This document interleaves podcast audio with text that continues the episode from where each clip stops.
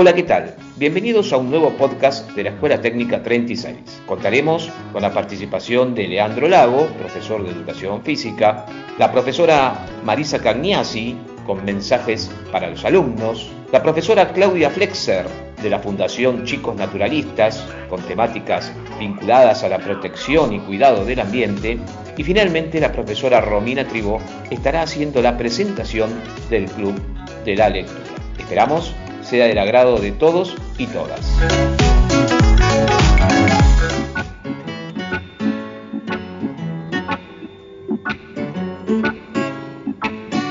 En tiempos de cuarentena y aulas virtuales, estamos en comunicación con Leandro Lago, profesor de educación física y preceptor de nuestra Escuela Técnica 36. Hola Leandro, buen día, ¿cómo estás? Hola Claudio, ¿cómo estás? Bien, intentando pasar eh, este, este momento, este encierro de, la mejor manera posible y es la única forma de cuidarnos en este momento. Bueno, justamente Leandro, toda esta situación provoca cambios de hábitos y de actividades. No podemos salir a correr, ni tampoco podemos ir al club o al gimnasio, eh, o tampoco practicar algún tipo de deporte. Entonces, te pregunto, ¿qué tipo o qué clase de ejercicios físicos o rutinas les podemos sugerir o recomendar a nuestros alumnos para que puedan realizar en sus casas de manera claramente alternativa, sabiendo que estamos en cuarentena? Mira, Claudio, yo creo que hoy, hoy con toda la situación que se está viviendo, la parte mental y la parte física es fundamental.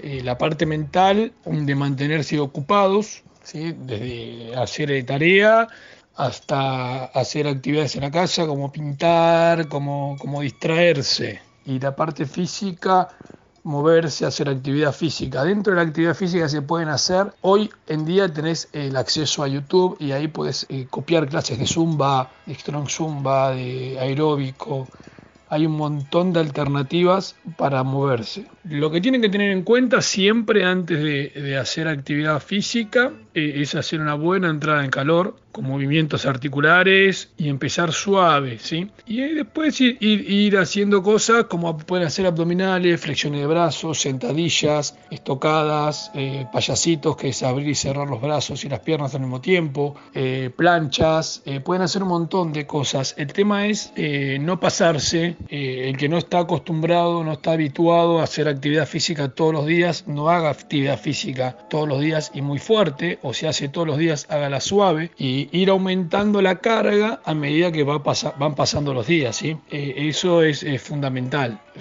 básicamente lo que quiero decir con todo esto es no cargarse de actividad en un solo día, si después no voy a hacer nada y si nunca antes hice nada. Eh, bueno, como te dije antes, moverse, moverse ya sea con un video, ya sea con un juego, puedo jugar con un hermano, puedo jugar con una pelota, puedo moverse, mantenerse activo físicamente. Qué importante es tu planteo en relación a un trabajo integral, a un trabajo psicofísico. Enseguida me trae al recuerdo esa famosa frase muy utilizada entre los deportistas, mens sana in corpore sano o mente sana en cuerpo sano.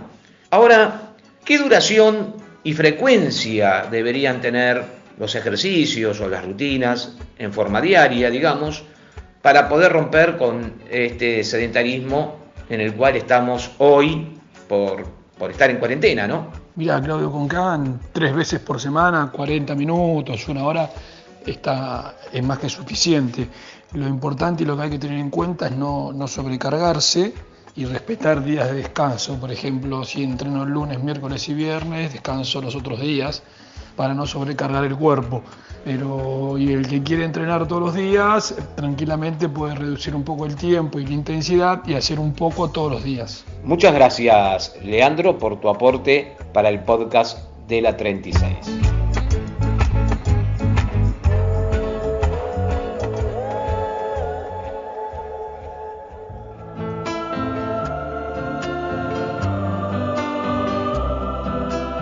Recibimos propuestas y sugerencias de directivos, docentes y alumnos a través de nuestro correo electrónico radioet36@gmail.com. radioet36@gmail.com. A la huella, a la huella, José y María por las pampas heladas, Ortiga. Hola chicos, chicas, chicas, ¿cómo andan? ¿Cómo están? Mi nombre es Marisa Cañachi, soy la profe de salud y seguridad primero y segundo año. Les quería recordar que cada 15 días subimos al drive de la escuela un nuevo trabajo práctico. No importa si se atrasaron, no importa. Cuando lo tengan listo, lo mandan.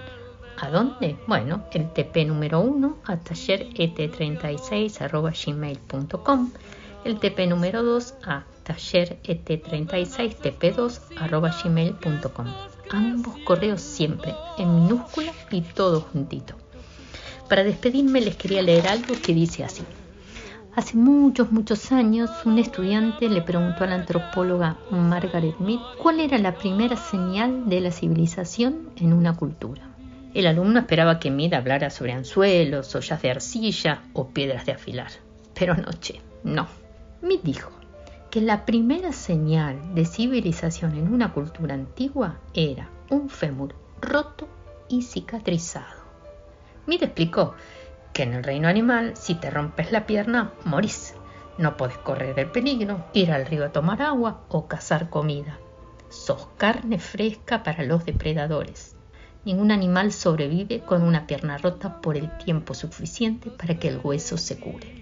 Un fémur roto que cicatrizó es evidencia entonces de que alguien tuvo tiempo para quedarse con el que cayó, tratar la herida, llevar a la persona a un lugar seguro y cuidar de ella hasta que se recupere. Ayudar a alguien durante una dificultad es donde comienza la civilización, afirmó Margaret Mead. Pasaron siglos y siglos y en medio de tanta incertidumbre encontramos esta certeza. Ayudar a alguien durante la dificultad es donde comienza la civilización. Sigamos construyendo cultura, gente. Un abrazo enorme para todas y todos. A la huella, a la huella, José y María.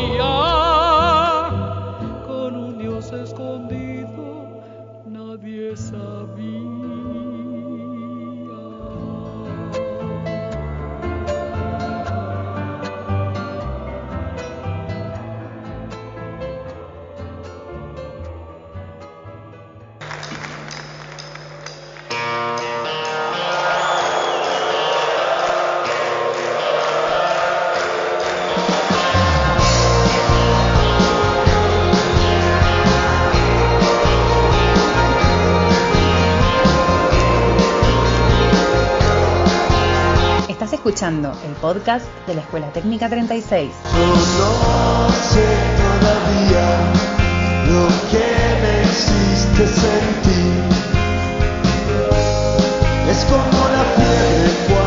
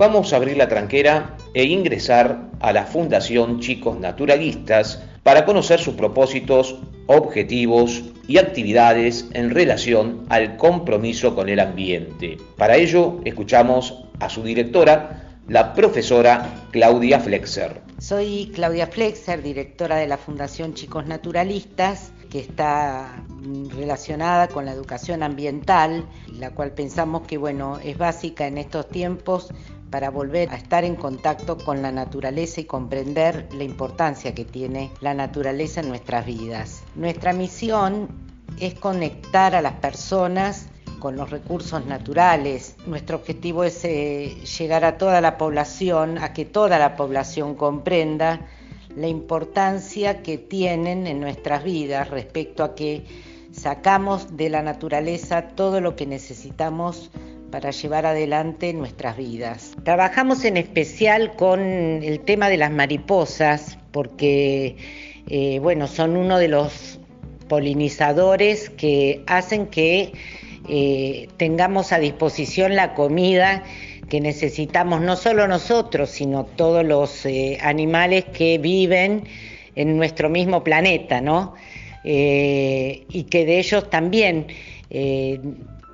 son una cadena muy poderosa. Yo siempre digo que eh, la naturaleza es una cadena muy poderosa y en donde cada eslabón cuenta y cuando esos eslabones se cortan, eh, se generan grandes problemas porque para que el mundo funcione tal como lo conocemos y consigamos el alimento que necesitamos, necesitamos que haya polinizadores, necesitamos que los insectos funcionen, pero para que los insectos funcionen necesitamos de estas plantas que no son exactamente ni el maíz, ni la soja, ni el trigo, sino son las plantas silvestres que evolucionaron eh, en el ecosistema. Para poder disponer de estas plantas que han desaparecido gradualmente a medida que la ciudad y, la provincia se fueron poblando, hemos desarrollado un vivero de plantas nativas que aumentan obviamente la biodiversidad. Tenemos más de 140 especies que cultivamos y reproducimos eh, y eh, llevamos obviamente a plantar en nuestros proyectos, eh, ya sea que sea en las escuelas o bueno, en donde se nos permita. Mismo en la facultad hemos desarrollado junto a la Tecnicatura de Jardinería un biocorredor de especies nativas con el fin didáctico de que la gente cuando pueda visita la facultad pueda encontrarse con empezar a conocer esas especies que no están en los viveros comunes. Prácticamente es muy poco lo que se consigue este, en los viveros comunes y seguramente que están modificadas. Nosotros respetamos eh, la naturaleza y no modificamos en nada eh, genéticamente a la planta. Eh, nuestro lema es descubrir cómo fue que la naturaleza lo hizo, porque a la naturaleza le llevó millones de años desarrollar esto que para nosotros es tan normal y que se llama tierra, tierra, naturaleza, pero en realidad esto llevó muchísimos años de evolución.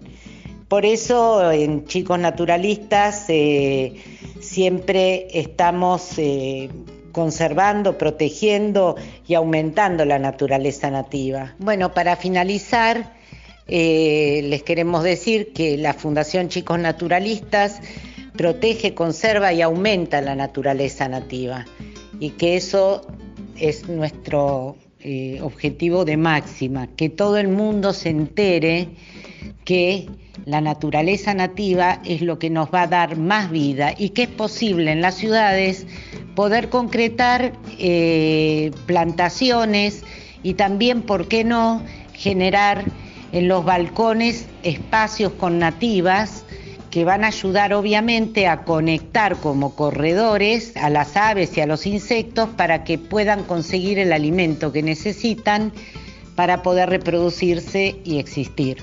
Así que bueno, eh, les agradezco la oportunidad que nos dieron. Eh, en otro momento puedo detallar eh, los talleres que realizamos y eh, bueno, esperamos que les haya sido útil como un inicio al mundo de la naturaleza nativa. Bueno, muchísimas gracias y estamos a su disposición.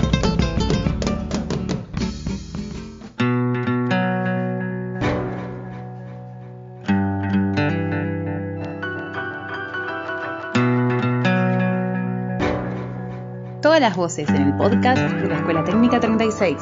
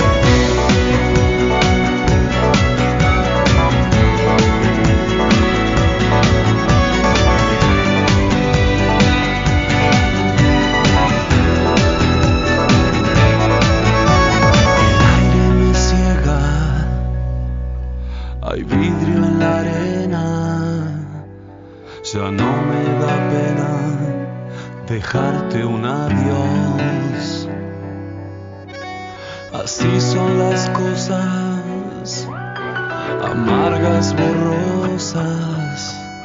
Son fotos veladas de un tiempo mejor.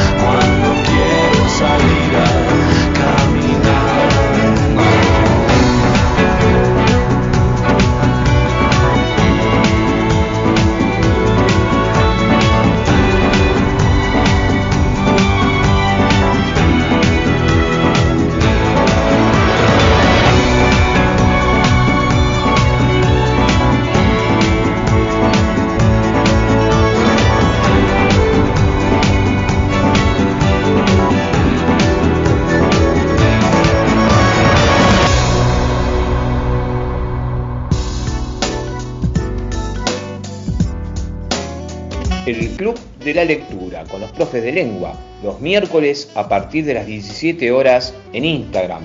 Romina Tribó, Adán Farino y Mercedes Peralta. Escuchamos unos fragmentos. De las cosas que perdimos en el fuego, de Mariana Enríquez. Adela corría más lento que nosotros, un poco de costado, porque le faltaba el brazo, pero corría rápido. Esa tarde llevaba un vestido blanco con breteles. Me acuerdo de que cuando corría, el bretel del lado izquierdo caía sobre el resto de su bracito. Y ella lo acomodaba, sin pensar, como si se acomodara a un mechón de pelo de la cara. La casa no tenía nada especial a primera vista, pero si se le prestaba atención había detalles inquietantes. Las ventanas estaban tapiadas, cerradas completamente, tapiadas con ladrillos, para evitar que alguien entrara o que algo saliera. La puerta de hierro estaba pintada de marrón oscuro. Parece sangre seca, dijo Adela. De la casa de Adela, de Mariana Enríquez. Este es un fragmento de uno de los cuentos de terror que estamos leyendo en el Club de Lectura de la Escuela Técnica 36. Eh, nos juntamos los miércoles en el Instagram en vivo a compartir nuestras lecturas, el cuento de la semana. Si quieren sumarse, pueden seguirnos en Instagram en arroba Club de Lectura 36 Ahí mismo en la biografía del grupo van a encontrar dónde descargarse completo el libro de Mariana Enríquez. Son 12 cuentos de terror que realmente son bastante escalofriantes. Em, tienen una característica especial y es que es un terror contemporáneo. Digamos que no vamos a estar leyendo textos eh, de Drácula, ni de monstruos, ni de, ni de zombies, ni de resucitados sino que redefine el género de terror en clave latinoamericana. Vamos a encontrar en los cuentos de Mariana Enríquez temas actuales como la desigualdad social, la pobreza, las adicciones, las enfermedades mentales, el machismo, los femicidios. Eh, el terror, lo macabro, en Mariana Enríquez se encuentra en lo cotidiano, en casas misteriosas, como en este fragmento de la casa de Adela, y vamos a encontrar además un lenguaje súper directo, descriptivo y coloquial eh, muy amigable. Nos gusta mucho Mariana Enríquez, la seguimos, eh, por eso la proponemos como una de, las autoras argentinas contemporáneas que queremos eh, leer en la escuela y compartir en el club de lectura. Si quieren ver qué cuento se lee cada semana, bueno, vamos a dejar un cronograma también en el Instagram y descárguense el libro que realmente no, tiene desperdicio. Les vamos, a, vamos a despedir con un fragmento de su cuento, también en este libro, eh, el cuento que da título al libro, Las cosas que perdimos en el fuego. La primera fue la chica del subte. Había quien lo discutía o al menos discutía su alcance para desatar las hogueras. Tenía la cara y los brazos completamente desfigurados por una quemadura extensa, completa y profunda. Ella, la mujer del subte, explicaba cuánto tiempo le había costado recuperarse. Con su boca sin labios y una nariz pésimamente reconstruida, le quedaba un solo ojo. El otro era un hueco de piel. Y la cara toda, la cabeza, el cuello, una máscara marrón, recorrida por telarañas. Nos encontramos para seguir leyendo cuentos de terror. Un abrazo a todos, les mandamos los profes de lengua.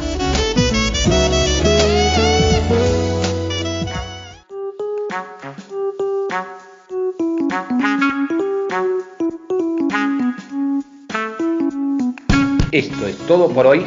Nos encontramos en el próximo podcast de la Escuela Técnica 36.